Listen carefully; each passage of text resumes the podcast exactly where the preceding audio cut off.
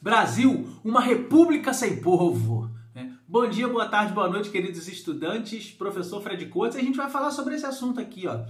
Como a proclamação da república no Brasil não significou um aumento da participação das pessoas no processo eleitoral. Ou seja, como o povo, a maioria da população, não faz parte do processo político, mesmo com a proclamação da República.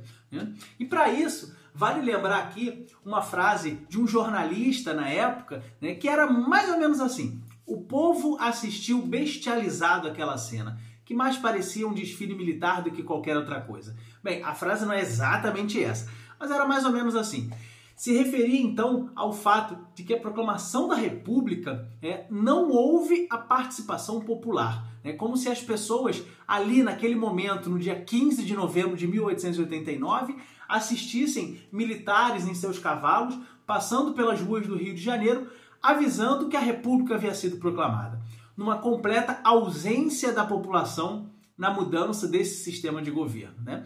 E essa ausência da população acaba se refletindo também na primeira Constituição Republicana, né?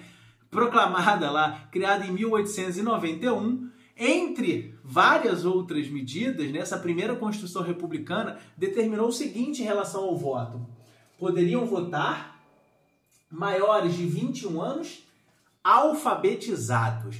Só uma curiosidade: essa Constituição não excluía as mulheres do processo eleitoral, ou seja, não dizia assim, as mulheres não poderiam votar. Porém, havia uma tradição na política brasileira na qual as mulheres estavam impedidas de participar do processo eleitoral. Né? Então, mas o detalhe é o seguinte: a partir do momento em que essa Constituição ela determina que o voto estaria restrito às pessoas alfabetizadas, né?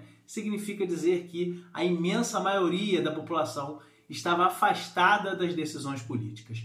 Né? Acredita-se aí que mais de 85% da população brasileira no final do século XIX e início do século XX era analfabeta. Ou seja, significa dizer que uma imensa maioria das pessoas não poderia fazer parte da política. É, se vocês procurarem na internet, esse é um dado muito interessante que foi publicado por um livro pelo historiador José Murilo de Carvalho. Vocês conseguem encontrar uma tabela com a porcentagem de votantes nas eleições da chamada República Velha ou Primeira República Brasileira. E você vê que nas eleições de 1894, né, que foram as primeiras, somente 2,2% da população votou. Ou seja, uma porcentagem muito pequena. E esse quadro ele vai sendo acompanhado nas eleições seguintes, né? Assim, é, é, somente lá em 1930, né, para as eleições de 1930, é que você tem um aumento na porcentagem de votantes, o que também não é grande coisa, se eu não me engano, em torno de 5,5 ou 5,6% da população vota. Pois bem, durante todo este período, durante todo o período da chamada Primeira República, a imensa maioria da população esteve afastada das decisões políticas do país.